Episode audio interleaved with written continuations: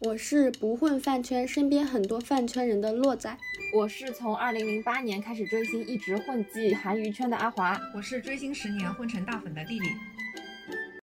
前面有 Q 到站姐嘛，那还挺好奇大粉和站姐有什么区别啊？然后在你们大粉眼里是怎么看待站姐的？大粉他偏意见输出一点吧，站姐她主要就是出图嘛，很少有又当大粉又当站姐的，因为。站姐的话，她需要在现实当中是去付出精力，你你跟机啊什么的，拍图啊都是要一定精力的嘛。那样子的人，他往往就很难有空老是在网上去发表言论的。大粉是在网上敲敲键盘就好了。是的，差不多。而且相对来说啊，就经济实力、生活状况来说，我觉得就我认识的而言，很多大粉在现实生活中其实过得不咋好。但是站姐的话，基本的一个生活条件都是还可以的。你想想看，你要在饭圈混成大粉，其实你是需要投入很多的精力跟时间的。除了大学生啊，如果是上班族的话，真的是那种很闲的工作，然后你又不投资自己去投资这个 idol 的，就这样的人他才会能混成大粉。除非是那种大学生，其他的一般上班族真的都是很普通的。然后我对站姐的看法呢，就是我觉得现在饭圈应该是这应该是各个饭圈的通病，就是把站姐捧得太高了，就是没有必要。嗯第一个就是觉得站姐很有钱，就是她都是在拿她自己的钱追星。确实啊，就是大部分的站姐都是比较有钱的，但是呢，有几个站子是不卖 PP 的呀。就我现在追到的所有的 idol，我好像没有遇到过说一个站子他完全靠自己的钱在那追，他不卖周边的，没有的。他一旦卖了周边的话，相当于什么？他是在拿你的钱追星啊，你还捧他，你才是出钱的那个人。只不过是站姐把很多人钱给集起来了而已。你好清醒啊，不愧是退圈的人。然后还有一些站姐，她跑路的时候，因为所有的站子基本上，我印象当中好像能够做明细的，就是卖周边，然后把那个明细做出来，就是多少钱赚了多少钱，应援多少钱做出来的。我印象当中好像只有鹿晗还是那个吴世勋的大巴吧，韩圈的某个具体忘记了，就是他能够把这个明细公开在那个微博的。其他的我看到的站子，他卖了多少？他赚了多少？他从来不会告诉你的，这笔账是算不灵清的。然后等到这个站子跑路的时候，钱都已经被他拿走了，你还在那里捧他呢，你还在转他的图，但是人家钱呢已经拿着钱直接走了。这种情况你去叫警察局都没有办法，因为你买的时候你那个你买的周边你就直接点确认收货了，你们这笔交易已经完成了，他东西发给你就没有这个人了。这种其实很多的，卖了两三次就直接跑路的，去搞下一个，你都不知道他去搞下一个，因为他站子的号往往也都是一对一的，而且也特别搞笑。我发现很多站子，他底下都会写一句话，比如说最近那个王鹤棣跟那个陈飞宇不是很红吗？他们就会写就是 A L L All for 王鹤棣，All for 陈飞宇，有有些还会写 Only for 王飞宇，Only 和王鹤棣，这个人开了几百个站子都不一定，还 Only Only。然后还有第二个原因呢，就是其实站姐跟私生的重叠的概率很高，就是你经常在线上追星的这些人，可能是初高中生或者是工作党，他其实是很难有时间去追线下的。嗯，线下追的人永远都是那批人，就是那几个子人。那你说这些人追着追着，他会不会变成私生呢？所以线上粉去捧这个站姐的同时，你有没有想过，其实你是在捧一个私生？这是第二个原因。然后第三个原因呢是站姐她其实不是我们想象当中的那么唯一，因为线上的话，唯粉跟 CP 粉跟团粉其实那个界限是比较分明的，就你这个号子，你一进去就看得出来你这个人到底是追几个人。但是站姐人家都在线下，你根本就看不到他，对吧？那你怎么知道他到底在追几个人呢？尤其是一些男团女团，你想他去一场活动，如果这个团有点红的话，他他他其实进去这张票是不容易搞到的。可能价格会比较高，他进去他就只拍一个人呢？不可能啊，他又不傻，他对他来说这样不划算啊，他也会拍拍别人啊，那拍他拍的多了，也有可能会喜欢别人啊，所以其实站姐的粉级是很混乱的，站姐她有可能会喜欢很多人，而且她开站子也是一样，她会开很多博，就是唯粉博，就是只拍这一个人的，然后拍 CP 的，拍很多人，她都会拍，就是站姐的跟线上的话，线下相对来说，他们爱的人会更多，他们会更博爱一点，不是像线上这样的。嗯，可能他多个号背后可能是同一个人。是的，是的，是的。我们家曾经还发现过一种情况，就是因为你站子坐在那里拍，然后他拍一个人跟拍另外一个人，发现就是他的那个角度是一模一样的，出自于同一个人。这种情况站姐就会被抓包。我朋友是搞帝国的，就是 TF 的，他有跟我说过一个事情，就是他发现他们家的一个团战。跟一个唯粉的站子，就是那个唯粉的站子，直接是把那个团的那张图给截出来的一个单人，单独发了一张图，就这样子，他们就直接发现那个团的跟那个围的其实是同一个人在拍的。他为了省力，直接截截了一张单独出来，结果被发现了。你们家的人都好适合去做侦探啊！对，就什么相似的角度，感觉你们就是当代伪装者。第四个。就是很多站姐，她其实是瞧不起散粉的，主要瞧不起的是没钱的散粉。瞧不起阿华这种散粉吗？对，因为不氪金吧，我我估计是这样，因为我不花钱，他肯定会觉得你口口声声说爱哥哥，怎么你连钱都不花？这个呢，算是普遍的一个 PUA 吧，我觉得是 PUA，就是说瞧不起白嫖的。以前我有这个想法，现在我会觉得，我爱嫖就嫖，你管我？嫖你都是看得起你。对啊，我这里说的一个瞧不起散粉，是我曾经。有过一个具体的经验哈，就是我有一次追我呃 idol 的剧组，嗯，然后呢，我当时是跟我朋友一起去的，我的高中同学。跟剧组的话，你是需要跟着黄牛走的，因为你并不知道他们什么时候开工，什么时候呃休息，然后也不知道你 idol 的那个组今天会在哪里拍，所以你是需要跟那个黄牛。黄牛的话，大概一天是一百，或者有时候是两百。然后他，我那天跟他跟那个黄牛联系的时候，他就问我，他说你带相机了吗？我说我带了呀，他说那还好一点。我说怎么了？不带相机不能不能上你车了吗？他说也不是，他说他车上吵起来了，就是带相机的跟不带相机的吵起来了。我说站姐跟散粉吵起来了。他说对你差不多可以这么理解，就是站姐呢都是带了大炮了嘛，就是相机，就是他们就觉得散粉你拿了个手机拍，你没有我高贵。然后呢，那些站姐就不希望散粉跟他们同一辆车，就他们想包那辆车。但是那会儿呢，天气很冷吧，还是不知道很热的，我给忘了。黄牛不是很多，所以其他散粉也找不到其他包的车，他们车辆数量有限，就很难搞。所以那个黄牛就提前问我，他说你最好带个相机来，这样你就跟能跟站姐他们坐一个车了，就不会被赶下车。对，那次让我就很深刻的感觉到，就是什么意思哦？就是你们有相机就很高贵吗？就大家都是来拍图的呀，就是你们有什么好高贵的呢？大家，而且更何况你们拍照技术也不怎么样啊。我觉得你们还挺有那个行业黑化跟默契度的。我那个黄牛师傅只跟你说里面吵起来了，带相机的跟不带相机的，然后你就能 get 到说哦，站姐跟散粉在吵架吗？感觉你们这种默契也是很有。然后还有一个事情呢，是，呃，我我后来换第二年的时候，我又跟那个 idol 的另外一个剧组，嗯，我在酒店楼下等他，就是我们设置的边界是，如果跟酒店的话。他拍他上下班是只能在大厅，如果上到楼楼梯上的话是不可以的，不可以跟他一起上楼梯，也不可以在他那同层楼拍的吧？呃，当时我们在一楼就是电梯口的时候，一圈站姐已经围在前面了。我跟我朋友，我们两个人走上去，我们两个就是旁边其实还有位置的，但是站姐他们占据了最好的位置嘛。然后他那边他们那边有点空，我就跟右边那个站姐，我就说，我就跟他说了一下，我说，哎，可不可以麻烦你过去一点？就我跟我朋友也想站进来。而且当时的情况就是，我跟我朋友，我们两个都拿着相机，而且我朋友那个相机还是蛮贵的，他以前是追那个权志龙的。我当时跟我右边那个站姐 说了这句话之后，他直接往左边一站，把我的路给挡了，然后就是他把我的路挤得更小了，他还往他自己那边扭，就他跟另外一个站姐说，说什么人都能来拍了，就大概类似说了这么一句话。我当时就心里真的在想，而且我是知道右边那个站姐是哪个站子的，我心里还在想。你自己拍出来的图不也稀巴烂吗？你有什么好说我的呀？你无非就是开了个账号而已，啊你有什么好牛的呀？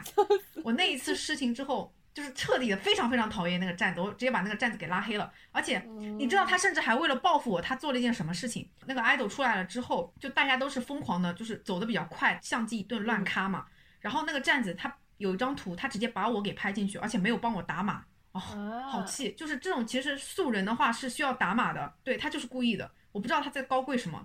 好恶毒呀！这些战姐也不是所有哈，我也有遇到比较好的，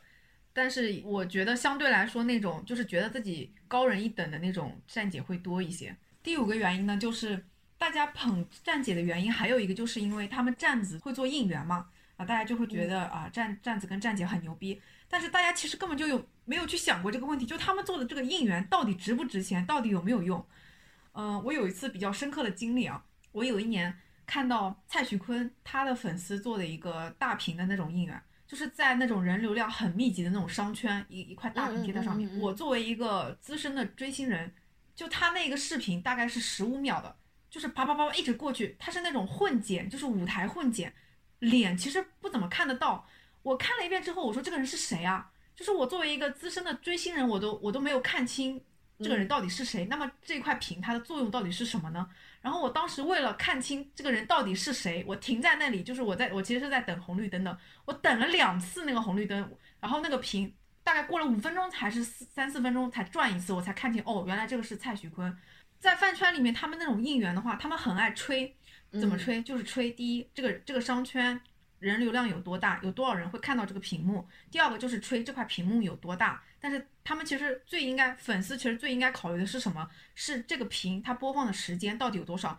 很多的屏它都是十五秒，然后几分钟才放一个十五秒，那你怎么可能看得见啊？根本就看不清。所以其实非常多那种饭圈的应援都是很无效，非常无效。你这种在线下的投放，多少人能够看到？我还看到一个，也不点名字了吧，反正也是一个顶流的。他们家的应援做到了哪里？做到了瑞士，瑞士的火车上。请问瑞士的火车上有几个中国人呢？而且那个屏幕还很小，当然脸是看得清了。可是瑞士有几个人会喜欢那个 idol 啊？我真的很很很好奇呢。瑞士人认识 就是说国内的屏我估计还贵一点。我之前有一个站姐跟我讲过，当然这个应援很多家做过，就是建希望小学，这个非常多家做过。我一开始以为很贵，你要建一所希望小学，要建一所整整一所学校，哎。我问那个站姐，我说要不要五十万呢？她跟我说只要五万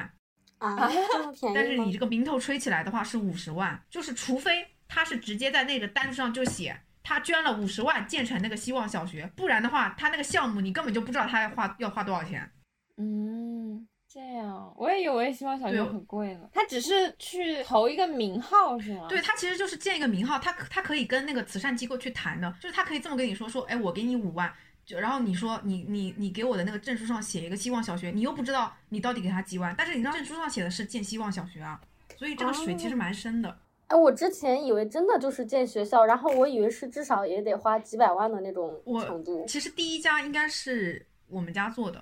我第一次看到，基本上应该是我们家做的吧。然后后来第二家应该是白宇，就是镇魂的那个 CP 做，再后面就是那个博君一笑他们做，再后来我看到很多胡逼都在做，我就觉得好像。应该还蛮便宜的，因为胡逼粉圈肯定是没有这么多钱的。然后我就还去，因为我们家做这个站子的那个站姐之前有一次跟我线下出去过，我就问了她，她跟我说只要五万，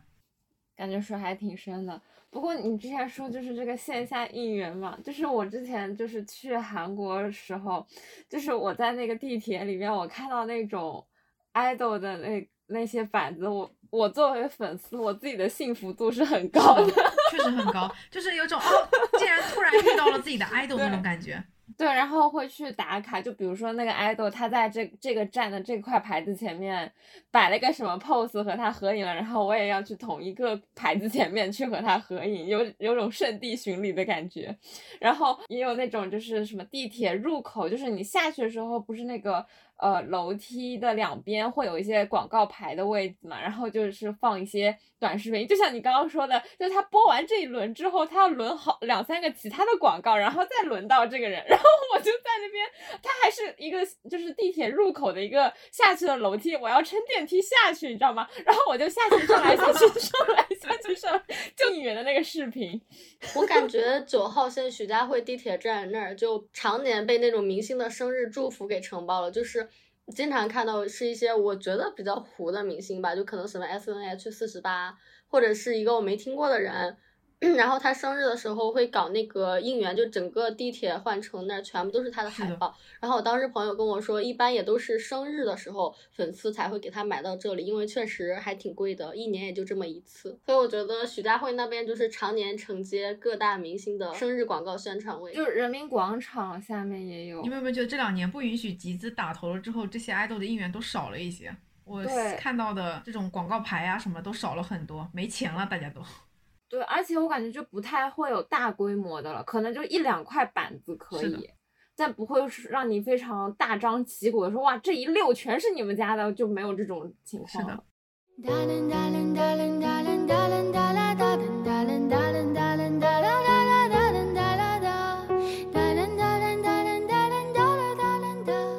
那站姐和代拍有什么区别吗？就听起来他们好像都会到现场去拍一些。呃，爱豆的素材图啊，其实这个界限是蛮模糊的，就是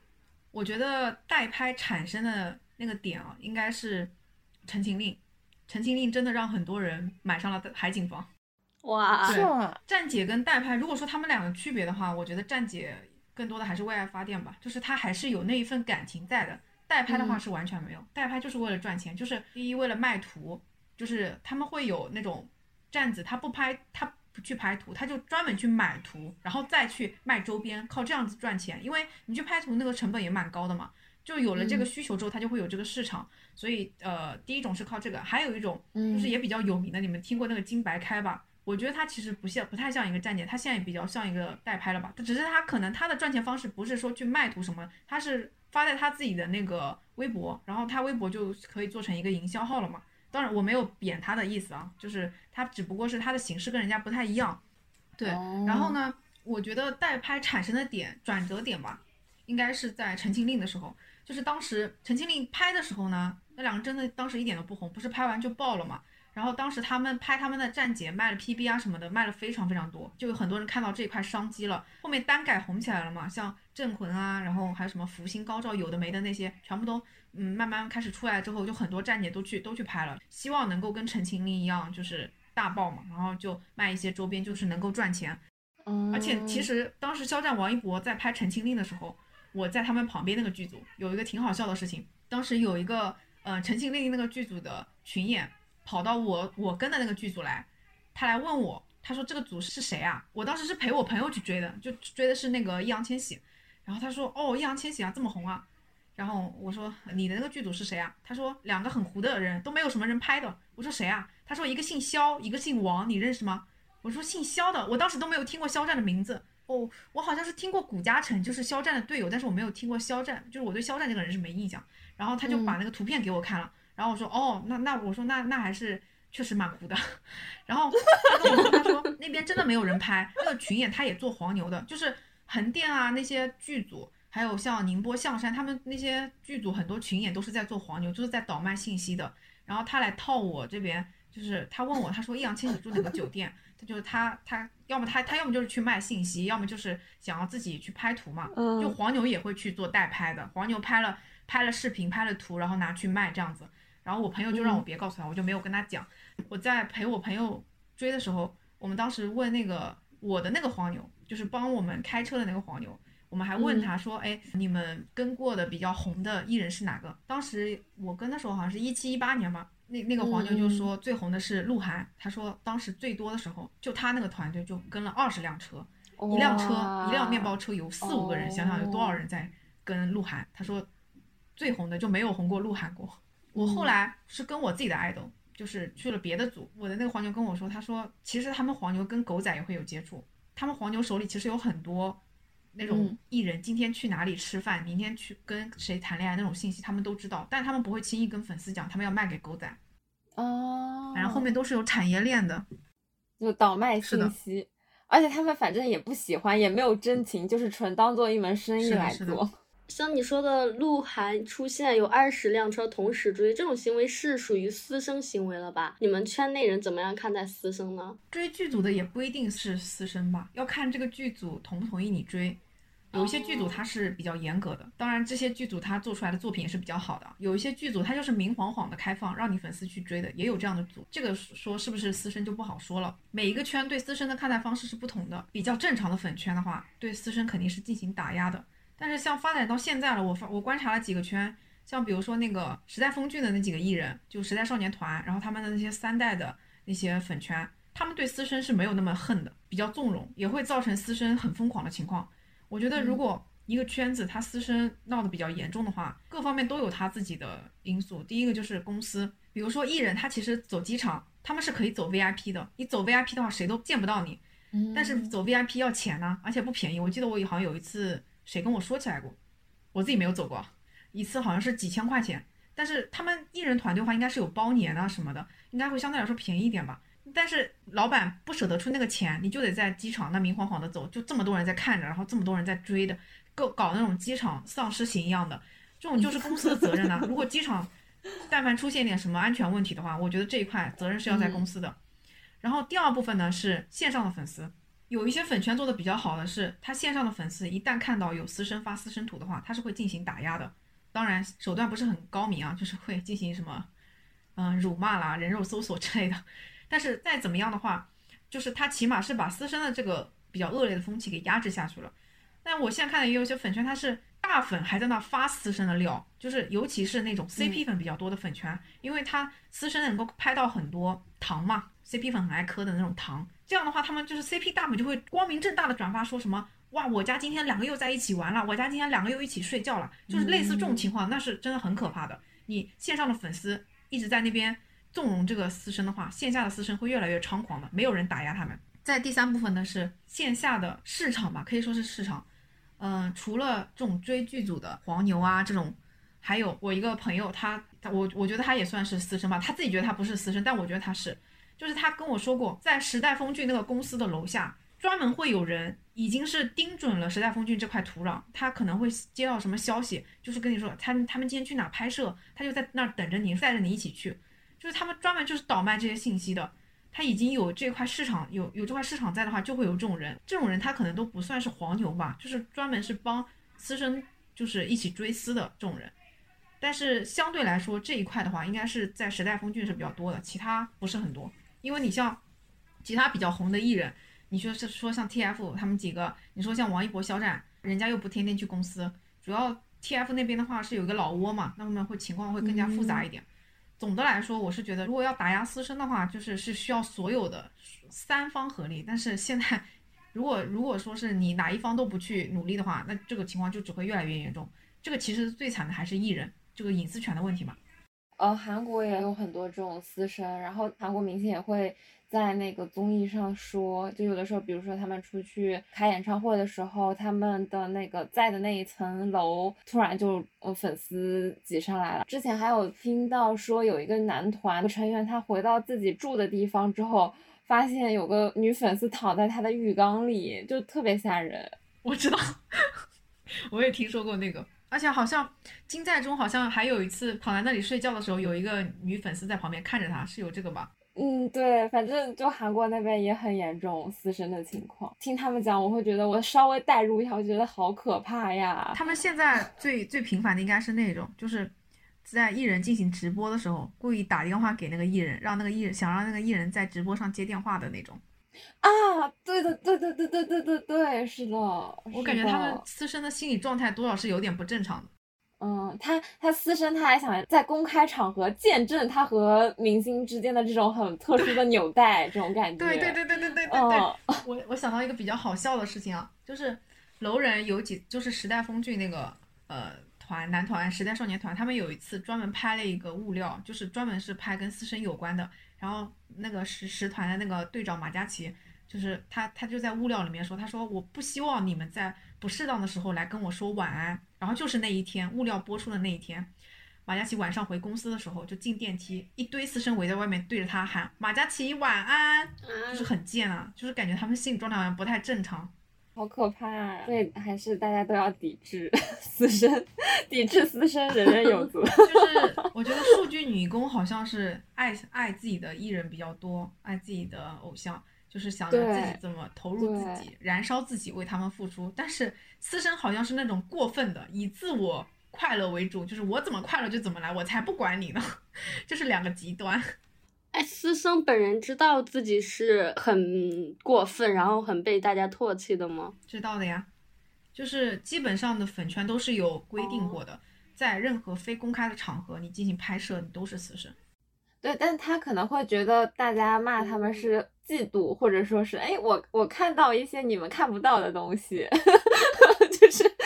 他会觉得你们骂他并不是我这个行为有问题，而是你们出于嫉妒，你们想看哥哥的，但是你们看不到，我看到了，所以你们来骂我。是的，而且楼圈就是因为这两年疫情嘛，线上粉丝你正常的话是见不到楼人的，像楼圈这些私生，问就是大环境的错，哎，就是。你除非去蹲去做私生，每天蹲楼楼下，不然你就根本就见不到这个人。所以也是很多大环境所逼，把正常的粉丝给逼成大粉。一个资深追星人，你知不知道公司是怎么运营艺人的呀？具体的一些什么买热搜啦、公关啦，那些肯定我不是专业人士，我是不懂的嘛。我只能站在一个常年追星的人的一个角度，就是普通人没有办法发现的事情吧。比如说，我们大家总是能够看到看到那种粉丝在骂工作室的。就说自己家团队怎么怎么垃圾，这种我我也我就觉得很奇怪啊。就是现在其实艺人的权利是很大的，大家都有自己的工作室，你工作室的老板是是是你 idol 啊，拍板的难道不是你 idol 吗？工作室有什么没做好，你老板可以换人呐。你老板如果不换，就是你老你老板的脑子不够啊，那就是你 idol 脑子不够啊。所以我就觉得骂工作室的，你就直接等同于骂他 idol 不行。其实这个逻辑是怎么样的？粉丝在骂工作室是希望突出一个什么呢？是希望突出 idol 所争取到的所有资源都是靠自己的，跟工作室、跟工作团队没有关系。但是他们是一体的，他们是为你老板、为你的 idol 服务的，所以没有什么好解绑的。我是觉得，再一个呢是艺人的团队比我们普通的粉丝看起来要更庞大一些，就是大家会觉得他可能只有一个执行经济啊，只有宣传，呃，只有法务，但是他们其实是一个特别大的庞队。而且甚至呢，不同的艺人之间，他会有这个工作人员的这个重合。我举个例子啊，比如说某个男 idol 跟某个女 idol，他们两个不在一个公司，他们两个也没有很多的呃电视剧啊、电影上面那种交集，但是他们的广告商务可能重合率是非常高的。这就说明他们背后的那个商务资源的那个人很有可能是同一个，就直接为了方便嘛，哎，你你也来代言一下，他代言期到了，过两年你也来代言一下，而且甚至有可能是什么呢？一个男爱豆跟一个女爱豆的话，他们两个不算是竞品啊，这两个爱豆本身不算是竞品，他们两个甚至可以同时代言这个产品，这种情况也是有的。然后呢，还有就是艺人他们的合约，就是我们总爱说那几家比较大的公司，像什么乐华啦、什么哇唧唧哇、时代峰峻这些，就是现在这个体系的话还是比较嗯笼统的，一个艺人他就是一家一家经纪公司。但是其实早年的话，它像以前，嗯，飞轮海的时候，台娱那会儿，飞轮海它的那个音音乐的唱片约呢是在华研国际的，但它的那个影视约呢是在那个可米的。所以其实艺人他的很多约的那个分成都是可以分开的。你如果放到现在来说的话，尤其是新生代的艺人，他可能没有签某一个公司，他是自己做主的，但是他其实背靠的有可能是某一个。比较成熟的艺人，所谓的大花这种的，所以你可以发现有些资源的承接，尤其是顶奢的，就是 LV 啊、香奈儿的那些走秀啊、活动推广的那些，你的 idol 其实是拿不到、不配拿到那个资源的，是他背后的那棵大树给了他这个资源的。这一些他们之间一定是有一定的合作关系的。你的这个 idol 发达了，肯定是要反过去给那个那边那个大花好处的，没有白拿的东西。啊，我好像听到你讲过，就是之前蔡徐坤好像换了经纪人，他的一些代言也都非常的高级。然后你说是因为他的经纪人以前带过郭富城，他经纪人以前是金金城武的经纪人哦，金城武，金城。武。你说的这个其实就是已经对，已经比较比较接近了。他这个经纪人就已经很厉害，在这个娱乐圈有很多的人脉资源，可以沿袭下来给下一个人用。哦，其实可能就是经纪人的一个人脉资源。Prada 是蓝血嘛，就是奢侈品的话，它分红血跟蓝血。然后蓝血算是比较顶级的了，也不是比较了，就是顶级的了。蔡徐坤粉丝就吹了很久，就是说，哎呀，蔡徐坤怎么怎么厉害，能够拿下这个代言。他们其实根本就没有想到，这个就是金城武留下来给他的。而且他对接的品牌 PR 无也无所谓啊，就是对接品牌的人，只要人脉在，他无所谓。他就算是金城武之前接的是日本区的单子，他也可以说，你们中国区的单子可以给小蔡来接。小蔡。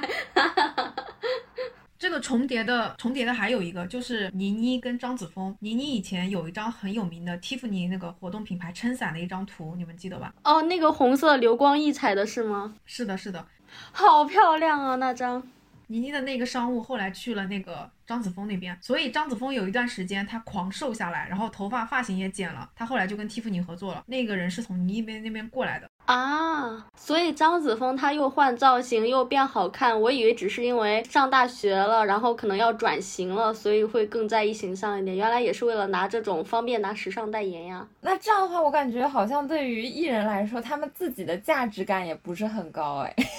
在大众来看，会觉得哇，张子枫肯定是品牌爸爸看中了张子枫他的演技、他的亲和力、他的大众度，所以品牌爸爸选择了他。但其实品牌爸爸只是因为他接了你倪妮的班儿，所以捧他。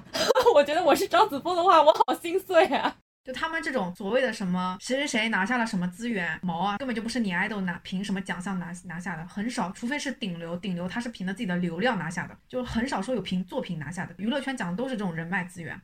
那你要这样想啊，也就是他这么厉害，所以倪妮的经纪人或者说他的商务才会愿意找上他呀，感觉都是相辅相成的吧。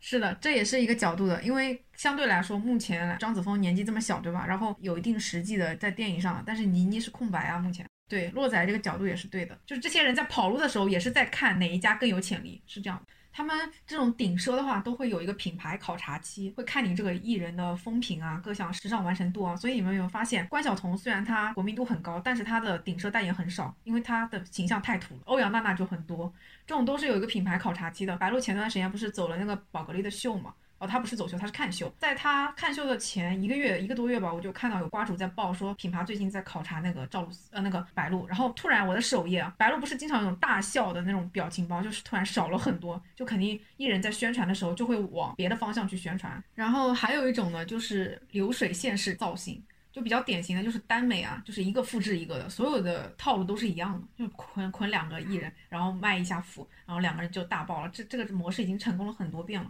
我们国家就是稳中求进吧，就所有东西一旦冒到顶的话，就会比较害怕，一下就会陷掉。包括其实那个选秀也是，所有东西感觉在我们国家发展的话，这些资本家就迫不及待的啪啪啪全往上推，然后一下哈推出事情来了，就就就就消失了。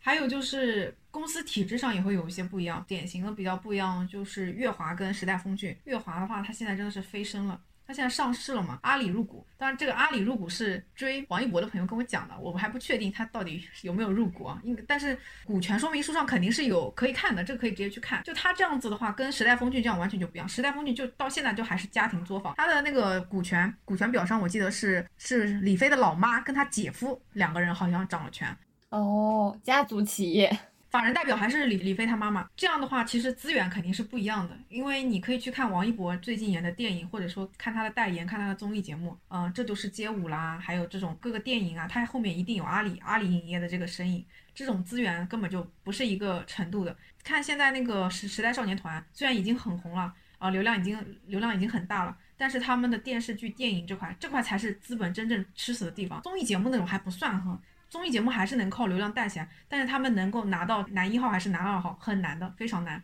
对，很难有什么破圈的机会。我感觉时代少年团就是圈子里的人口碑很好，或者说呃粉的人很多，但是圈外可能就大家就还没有到那个冒尖儿破圈出来的感觉。你要让路人看到的话，不是靠综艺。是要靠电视剧跟电影的这两块是永远就是被资本吃死的地方，没有办法，这种他们只能走 TF 的老路，自己去发展流量，然后最后再去吃资源，没有别的办法。李飞能够给他们的也只是 TF 留下的资源。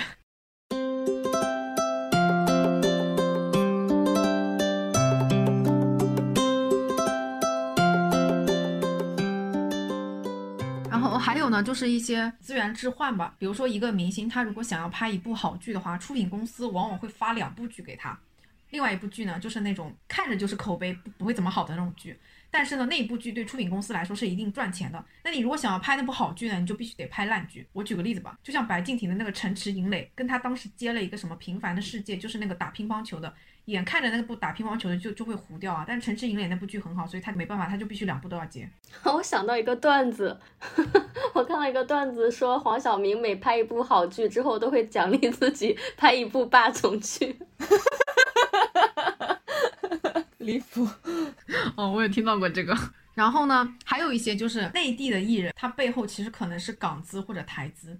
因为其实你们你们可以发现啊，就是台湾那边、香港那边永远都在往内地输送他们自己的人，但是因为这个政治问题嘛，所以他们其实风险是很大的。像之前许光汉，许光汉他应该是没有政治立场问题，但是他好像前女友有，那样都会被扒出来，就是被怀疑他自己也有，就这种问题是很敏感的，所以他们那边的公司现在就。就会开始用我们我们自己内地的人，那样这样的话就很安全。像王鹤棣那个，他的公司除了他，其他有非常多的都是台湾的台湾人，像那个关宏啊，还有那个有一个什么歌手的，唱了他那个电视剧主题曲的，反正都是台湾的人。然后蔡徐坤那个就不讲了吧，省得挨骂。下一个。对这种感觉，就是我之前在追防弹的时候，我前面不是说我还觉得挺正能量追星的嘛。然后为什么会下头呢？就是因为发现他们塑造出来的正能量的音乐想法也好，概念也好，或者他们的那种正能量，结果背后也还是有一些资本的。呃，动作或者说甚至有政治因素下资本的一些动作在，就会一下子把你破碎，就是会觉得哦，你以为看到了真的，但其实那个真的背后也还是很多假的东西叠出来的，所以说就是会迅速下头。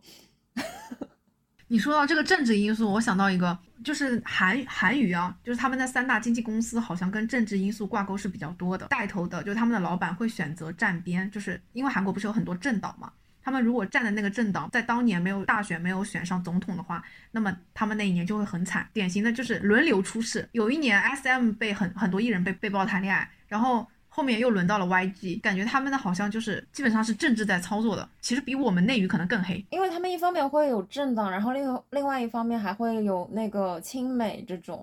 东西，反正就很混乱。他 们不仅有国内自己的势力，还有一些美国，因为他们想要打到那个 Billboard 的话，他要去抱一些美国爸爸大腿，就是想要打通，把他们送到什么格莱美啊这种，就是他们要抱美国爸爸大腿。所以就都很混乱，也不仅仅是内娱吧，就是各个地方的娱乐产业都是受到这种资本的控制和操纵的。那还是我们内娱比较好哎，我们起码自家人跟自家人玩，闯什么美啊，闯什么日啊？对，先把自己国内捧出一个来。你突然说到 Billboard，我想到一个笑话，就是。那个防弹不是在那个 B 榜上不是有名的吗？然后说他们是 B 榜男团，然后就是说，呃，时代峰峻的男团呢，他们的物料全部都是发在 B 站上的嘛，然后我们就自封我们为 B 站男团，B 站顶流。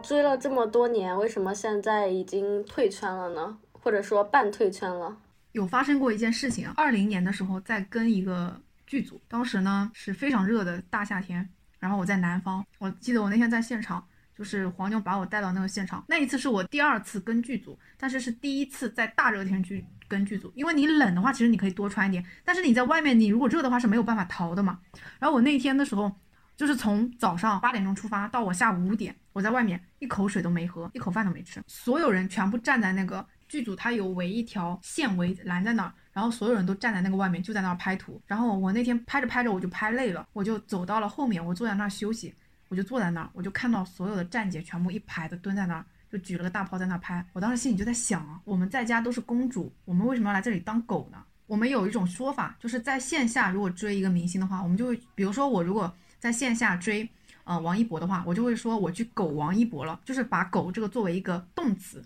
我去狗王一博了，我在那一刻就很深刻的体会到了为什么为什么狗会作为一个动词，就是当下的我就像一条狗一样，我不是贬低狗的意思，就是我是说我那个状态完全就是柴米油盐不进，我那天厕所都没上，我就觉得没有什么必要呢。而且那天是这样的，就他们拍戏呢，艺人他们拍戏都是自己会有一辆保姆车，你如果是顶流的话，保姆车是一辆大巴车，那辆车应该是上千万的那种，如果你是比较糊的话呢，就是可能一辆小的那种保姆车。然后呢，我们在旁边等的时候，我我家的那个艺人，他拍好他的部分呢，他就上车了。他的车上是有空调的呀，舒舒服服的在车上，他有他的戏份，他再下来。我当时在想，我何必呢？我要在这，我就是真的是热的没处躲，就站到那样，就站在草堆里面，累没累的要死。然后我们那天拍完，他大概是五点多结束的吧。之后呢，他要转场去内景了。去内景的话，在黄牛那边你是要加钱的，加两百块钱或者。反正换一个景就要加一次钱，就是有一部分朋友说要去，反正来都来了，就要就要跟到底。然后我跟我朋友就说算了，我俩太累了，然后我俩就去吃饭了。那次就真的感觉是精疲力尽，就是觉得追星没有没有必要追到这个程度。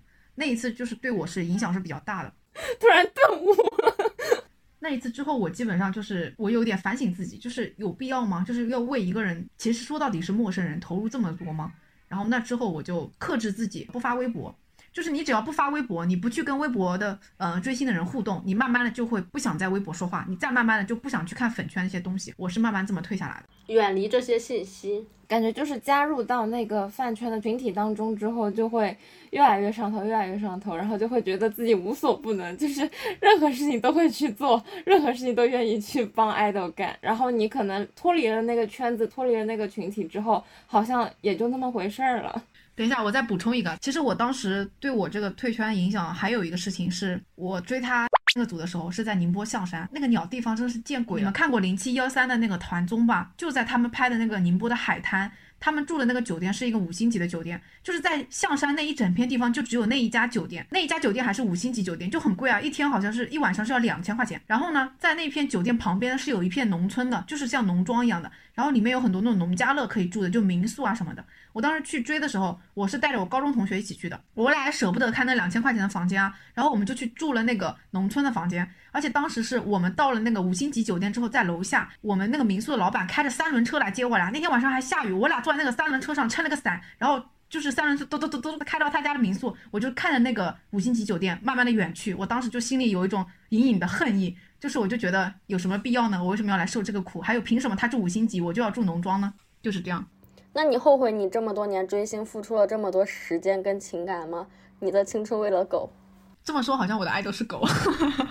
我不后悔喜欢这个人吧，因为他确实蛮好的，他影响了我很多的爱情观，我的价值观，就是比较后悔没有因为他而提升我自己的价值吧。如果再让我重新来一次，我还会选择喜欢这个爱豆，但是我会选择学更多跟他有关的技能，那样能够提升我自己。他输出给我的价值观是，他觉得。事情要做好才能拿出来说，包括他其实也是那种话说的比较少，但是事情做的比较多的人。我不是以前我之前相亲不是说过我喜欢很稳的人吗？接上了，跟我们上一期接上了。这个我喜欢很稳的人，我其实觉得他是他有一定带给我的这个影响，就因为我在他身上能够感觉到那种稳的气质。哎，我自己提问一下啊，所以你是喜欢之后才会喜欢这样的男生吗？你以前是喜欢那种屁话很多的男的吗？不是，我以前喜欢的是那种。很自在的，我具体说不上，但是我我高中的时候喜欢那个男生也是也算比较优秀的吧，所以其实就你刚刚问的这个问题，我自己也想过，我在想是我在喜欢他这个过程中产生的，还是因为我本来就已经有的？但是我想应该是相辅相成的，因为我毕竟也才十八岁，其实那个择偶观很多价值观也是慢慢的在建立的，那么这这个过程当中他参与进来了，所以应该是相辅相成的吧。感觉他的影响还挺深远，莫名有种人生导师的感觉。反正他是植根在我青春里的，说实话，哪怕以后他死了。你你如果不说后半句的话，我会觉得他很浪漫，可以在你下面点 BGM 的那种浪漫。你混饭圈这么多年，最快乐的是什么时候啊？感觉前面提了好多都是烦恼、痛苦、撕逼。最快乐的时候应该就是去见他的时候吧，就是不是在见他的那个过程当中啊，是准备去见他跟快要见到的时候，就像。每每一周有星期五、星期六、星期天，最快乐就是星期五的那个时候，就是收拾行李，坐上那个高铁或者飞机，然后快要见到他，那个时候是最快乐的。而且其实见完之后是有失落感的，就像星期天你周一快要上班上学了，那时候会有很很不安的感觉。嗯，你你会不知道你下一次见他是什么时候，会有那种不安感、失落感。还有一种就是你在见他的过程当中也不是很快乐，他都在台上嘛，不管是在剧组还是说什么综艺节目、什么演唱会，他都是在台上的。你就会感觉到你跟这个人差距就好遥远啊，就会很难过。所以快乐的时候还是没有见到的时候。哎呀，人真的是一个很矛盾的动物。那我觉得，因为你喜欢他是有私心的，是的，你想要靠近他，是的，呃，但是你发现你去到现场之后，你还是无法靠近他，甚至距离更远了，所以你会难过。但是有的人他追星是觉得你是一个光一样的存在，我只要能在演唱会或者远远的看你一眼，我就会很开心。你是那种有私心的人。但是我想，大部分粉丝应该都是有私心的。哦，哎，那所以本人跟那个网上很帅的照片来比，哪个更好看？现场，他鼻子很挺。但是我也有听到一些版本，就是说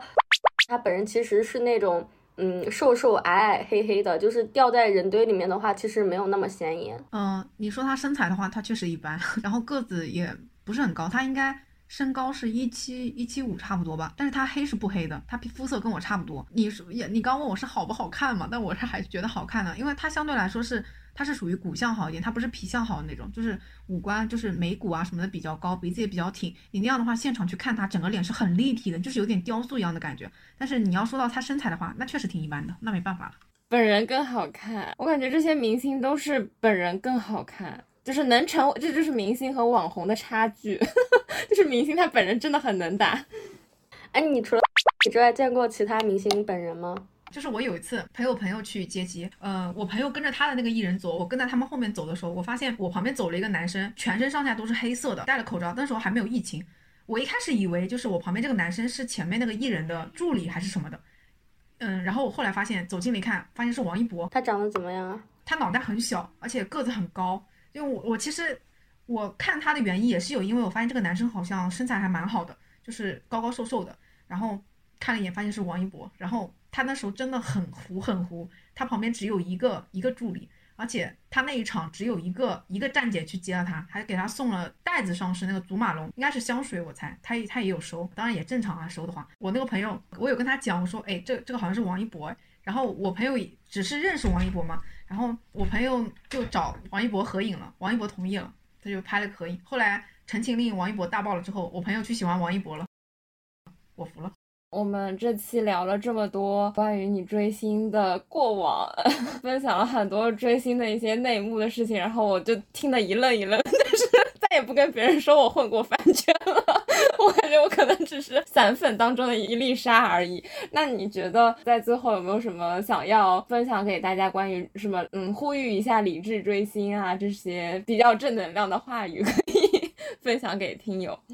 嗯，我觉得追星这件事情就很难理智吧。身在饭圈里面，它之所以是一个圈嘛，就是为了把人束缚住的。而且因为在这个圈里面，大家都是同样的都在追星的人，你很很难不被这个不被这个群体的意见带着走。所以你如果说真的你又要追星又要理智的话，那你就 solo 追星，不要去跟别人去争论，你不要想着去改变你的对家的或者你的同单的那些人的想法，你只要关注你自己的想法就好了，你自己开心是最要紧的。最最最重要的就是不要花钱，自己的钱呢要给自己花，这是最重要的。就是我已经不止听一个朋友跟我讲过，就是他现在不脱饭，根本就不是说舍不得这个 idol，而是舍不得他自己为他投入的钱。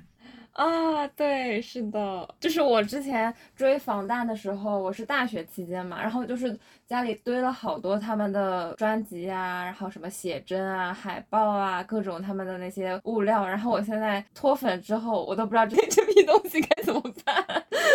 就是挂咸鱼好像也，他们不是很火吗？放在咸鱼上面应该很好卖吧？但是就是那些也都已经过时了，就是人家正规的粉就都有了。也不会去追几年前的那个专辑，该有的人都有，没有的人他们也不再需要。对，然后我有个朋友，他之前就是追那个 EXO 里的一个陈，对，然后他 E 不是不发音吗？无所谓了，无所谓。呃，然后他就是追那个陈，结果后来陈不是爆了什么又结婚又生娃，就一下子一个人设大崩塌，然后他就觉得在家里买了那么多他的东西，好仿佛都是在给他赚奶粉钱，他就。一下子就好生气，然后就整理了一个箱子，把那些东西全丢掉了。你现在去卖，就是应该还是能卖掉的吧？因为他们也还没有糊到底啊，就是就可能会低价卖吧，卖还是能卖掉的。我其实我还我卖的是翻倍的，因为我我喜欢的早嘛，我一六一七年喜欢他的时候，很就是他还不是最鼎盛的时候，我是一九年卖的，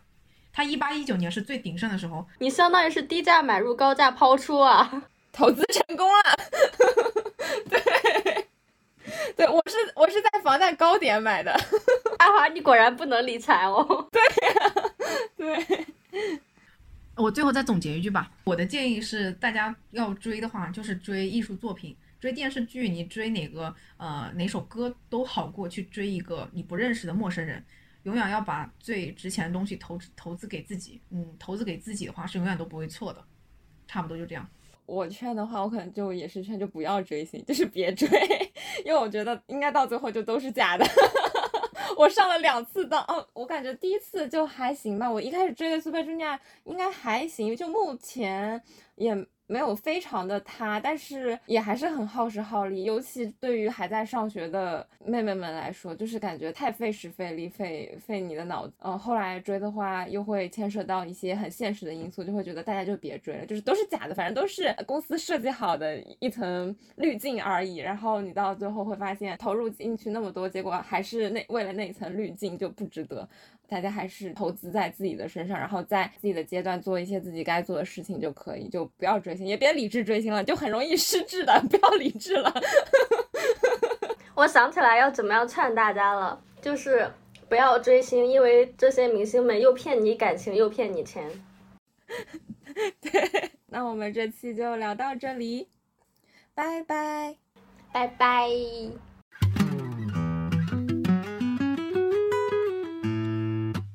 欢迎大家在各播客平台订阅《人间烟火也可爱》，可以加微信可爱 FM 幺幺幺七进群一起聊天。有任何建议可以发送至邮箱人间烟火也可爱的首字母小写幺幺幺七艾特幺二六点 com。